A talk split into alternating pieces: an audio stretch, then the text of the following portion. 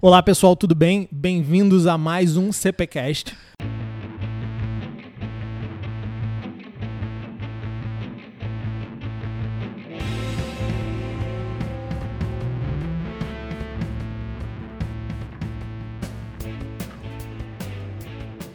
No episódio de hoje a gente tem um episódio um pouquinho diferente. Eu entrevisto a Gabi, a gente conversa sobre a construção do processo de avaliação da escola como a gente construiu toda a ferramenta que fez a avaliação trimestral dos alunos esse ano.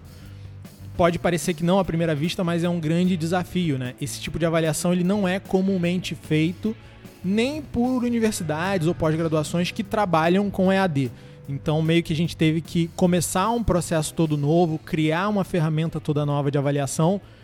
E a Gabi foi uma das pessoas que ficou de frente nesse processo. Foi ela que é, coordenou muito do lançamento das questões, do lançamento dos assuntos, deu feedback para o TI fazer o desenvolvimento da ferramenta. Então, eu achei legal trazer um podcast um pouco diferente, com a perspectiva dela desse processo, de quem trabalhou, de quem meteu a mão na massa ali para fazerem essas avaliações se tornarem realidade. Queria entender, né? É, porque o pessoal está em casa, né, recebendo aula, recebendo vídeo, recebendo tarefa. Né? Então, antes de entrar na avaliação, vamos entender um pouquinho como é que é o dia a dia de quem trabalha na coordenação e de quem é responsável por entregar essas aulas é, em casa. Como é que é? O professor sobe a aula, vocês sobem a aula, a aula aparece no YouTube sozinha, tem um, uma tag automática que já coloca todas as aulas no lugar certinho onde elas têm que estar. Explica um pouquinho pra gente como é que é esse processo aí.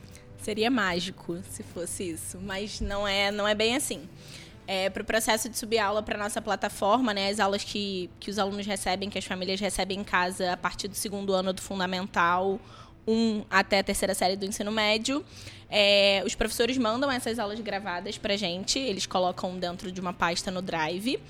Junto com essas aulas é obrigatório ter um arquivo, né, de exercício, indicação de exercício no livro e gabarito e um formulário, que são as nossas avaliações conceituais. E dentro dessa pasta do Drive, depois o pessoal da coordenação, a gente tira esse vídeo dali, a gente baixa esse vídeo, coloca esse vídeo dentro do YouTube da escola, que a gente está com vários vídeos dentro do YouTube da escola já. E depois de colocar o vídeo no YouTube, a gente lança dentro da nossa área do aluno, dentro da nossa plataforma.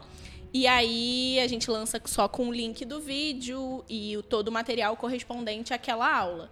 A gente faz esse processo varia um pouco de acordo com o segmento, mas geralmente a gente faz esse processo no dia anterior. Às vezes a gente consegue fechar a semana, né, com uma antecedência maior, mas geralmente é no dia anterior. Então, se é uma aula para quarta, a gente está fazendo esse processo na terça. Se é uma aula de quinta, a gente está fazendo esse processo na quarta. Todo esse processo. Baixar a aula, botar a aula no YouTube, subir a aula para área do aluno que é onde vocês efetivamente assistem o conteúdo. Eu não, não me considero uma pessoa ansiosa, assim, em termos de prazo e data e tal. Mas parece que para quem é ansioso, esse negócio de fazer na véspera dá um, dá um certo medinho, né? Como é, que, como é que vocês lidam com isso? Fica apertado mesmo? É tranquilo fazer assim? Como é que é? É apertado. Ele diz que ele lida bem com ansiedade. Eu sou uma pessoa que não lido bem com ansiedade, para deixar claro aqui para vocês. Mas é complicado porque a gente realmente depende de outras pessoas, né? E essas pessoas às vezes não colocam na data ou no horário que a gente está para fazer aquilo ali. Então, sim, colocar no dia anterior é um processo ruim, é difícil. É, e deixa eu te perguntar, quando a gente passa para avaliação em si, a gente já tinha um processo de avaliação é, com as conceituais, né, que era o formulário do Google, que bem complexo de dar nota e tal, hum, daria, dava para a gente fazer avaliação conceitual, mas para trimestral seria mais complicado. E aí a gente mudou, foi isso? Foi, mudou não, né? A gente fez um, acho que já estava desenhado o que a gente faria de forma diferente a trimestral, mas são processos diferentes, sim. Tá, então explica pra gente qual é a ideia desse processo aí da trimestral especificamente. Da trimestral a gente tem uma, assim como na trimestral presencial, a gente tem uma matéria, né, as matérias que caem na prova, E essas matérias, ela, a partir dessa ementa da prova, a gente cobra dos professores questões. É, eles mandam pra gente, eles mandaram pra coordenação as questões de cada assunto.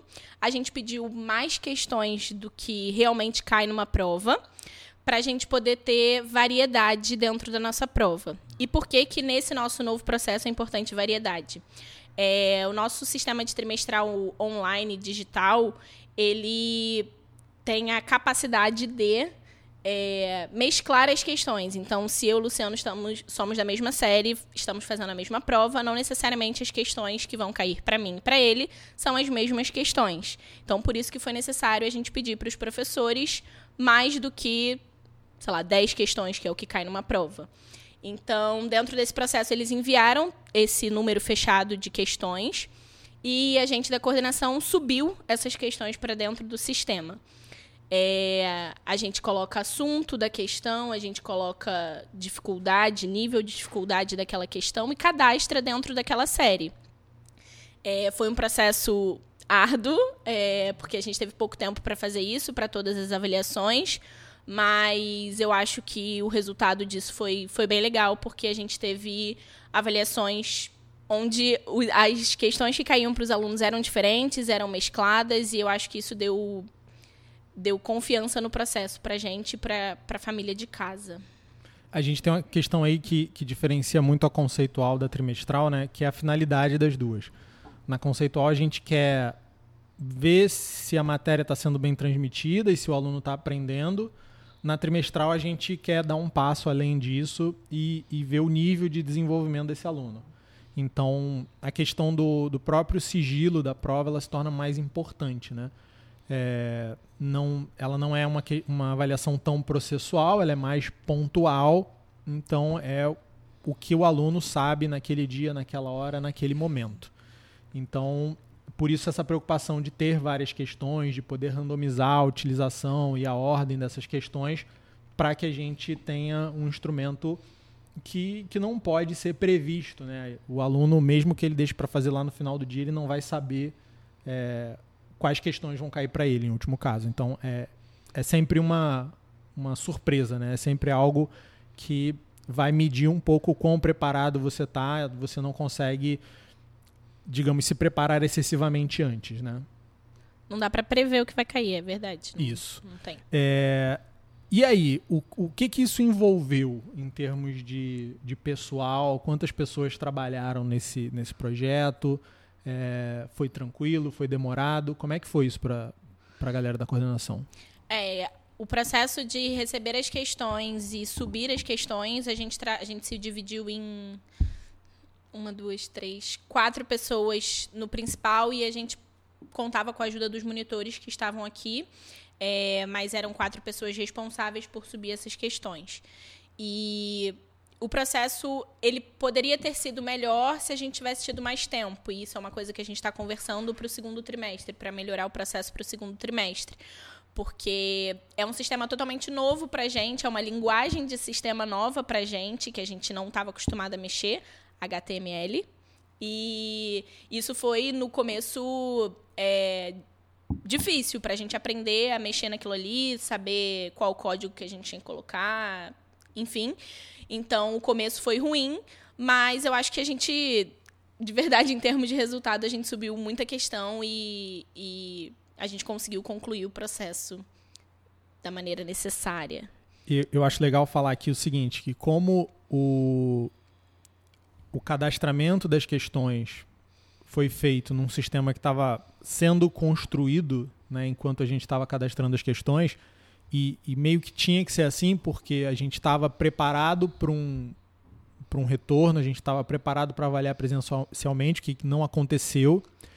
E isso é inventar roda, né? Nem universidades que trabalham tradicionalmente com EAD fazem esse tipo de avaliação à distância. Então, você tem a questão do, do sigilo mais preservado, você não precisa é, variar tanto o instrumento, né? Eu mesmo já fiz curso, curso à distância e era, era tinha um, tem alguns modelos de prova, dois ou três, e aquilo ali roda, mas você não precisa gerar uma avaliação individual para cada aluno, né? Isso é bem, bem diferente.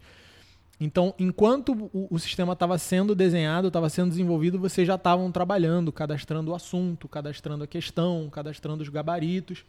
E muito do que vocês fizeram foi até em linguagem de programação, né? Para colocar certos símbolos, certos acentos. Tinha uns códigozinhos, nada muito complicado, mas tinha um pouquinho de HTML ali, né? Então, isso aí também foi, foi um aprendizado, né? Desafiador, eu diria. Desafiador. Desafiador é uma ótima palavra. E, e como é que foi esse processo de, de juntar isso tudo? Porque a gente está falando de segundo ano do fundamental até terceira série do médio. A gente está falando aí de, sei lá, pelo menos 40, 50 professores envolvidos. A gente, você já falou que os monitores ajudaram. Eu vi André lançando questão, Úrsula lançando questão, Aurinda lançando questão. Devia ter umas 15, 16 pessoas mexendo com isso, né? No auge ali do, do que a gente estava fazendo esforço para ficar pronto. É, e como é que foi isso, coordenar isso aí? As questões chegaram a tempo, atrasaram, o pessoal conseguiu lançar bem? Como é que você avalia o final dessa história aí? É, eu acho que antes de eu contar isso aí, acho que vale ressaltar e dizer que, apesar do processo da gente ter conseguido concluir o processo, é, por ter. Não sei se só por ter sido a primeira vez, mas ocorreram erros dentro do processo, a gente sabe. É, a gente viu questões com erros, a gente viu gabaritos com erros, a gente viu cadastramento errado. É, e eu acho que faz parte, depois de muita análise, de muito pensar sobre isso, eu acho que faz parte do processo. Mas foi complicado. Foi difícil porque, apesar da gente ter muita gente fazendo, na verdade, eu acho que por a gente ter muita gente fazendo, Talvez. acabei de pensar melhor por a gente ter muita gente fazendo, é mais difícil da gente controlar o que está sendo feito. Então, quando as coisas não têm um dono e quando, as coisas, quando a gente não consegue saber é, e controlar aquilo ali, eu acho que fica pior. Então, sim, tem coisas a melhorar no processo. Acho que a gente tem muito que melhorar no processo para o segundo trimestre. Mas o saldo eu acho que é positivo. Eu quero acreditar nisso. Legal, legal. É, e para o próximo trimestre? Quais são os planos? O que, que a gente já sabe que vai ser feito diferente? É, se só dependesse de você, o que, que você faria? Antecedência, é, com certeza. Antecedência para o professor, né, para a gente conseguir pegar isso do professor. Antecedência nossa e organização nossa do processo, porque de novo, todos esses erros aí eu acho que eles são evitáveis. Eles são, foram necessários para a gente saber o que, que. aonde a gente pode melhorar, mas eles são erros evitáveis e para o segundo trimestre, com certeza, eu gostaria muito que a gente conseguisse evitar esses erros. Então, para isso, é antecedência, é se comunicar melhor com o professor, é pedir melhor para o professor as questões e é controlar melhor o lançamento. Beleza. E da, da experiência dos alunos, né? É, a gente teve, acho que, 98% dos alunos fazendo avaliação sem nenhum tipo de problema. A gente teve alguns alunos que, por ou questão de internet ou de navegador desatualizado, encontraram algumas dificuldades. Mas para o aluno, onde é que você acha que pode melhorar essa experiência? Por ter sido uma experiência, a primeira experiência deles com isso, é, o primeiro contato deles com isso. A gente não deu é, degustação, né? Do tipo, ah, você vai clicar aqui, você vai. tutorial. Então, eles literalmente, quando clicaram e quando viram, era novidade e já estava valendo. Então, para o segundo trimestre, para o aluno, eu acho que vai melhorar no sentido dele não ter mais ansiedade de como é. Ele já sabe como é, ele sabe onde ele vai clicar, ele sabe quando começa, ele sabe que horas termina. Então, eu acho que em termos de ansiedade, para o aluno vai estar tá melhor nesse sentido. Agora, em relação à prova, não acho que mude muita coisa para eles, não. O que é legal da gente falar também é que isso tudo já era uma questão prevista, né? Inclusive, nas reuniões a gente ficava traçando alguns cenários, né? De coisas que iriam acontecer que, que não, não seriam o que a gente esperaria, assim, normalmente, né? Ah, e se alguém esquecer? E se alguém não ler nenhum comunicado na agenda e não entrar para fazer a prova? É, e a gente ficava pensando em, em N coisas, né? traçando N cenários. Então a gente já fez um instrumento, pelo menos nessa primeira etapa, que contemplava isso, que, que já comunicava o seguinte: olha, É, a gente sabe que tem um monte de variáveis aqui que a gente não controla, então a gente não pode exagerar também no, no preciosismo do processo, né? Sim.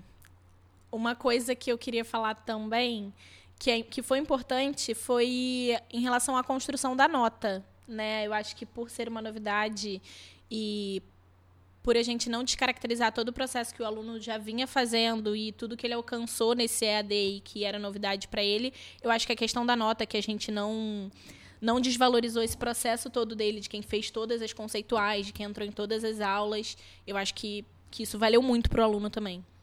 Beleza, bacana.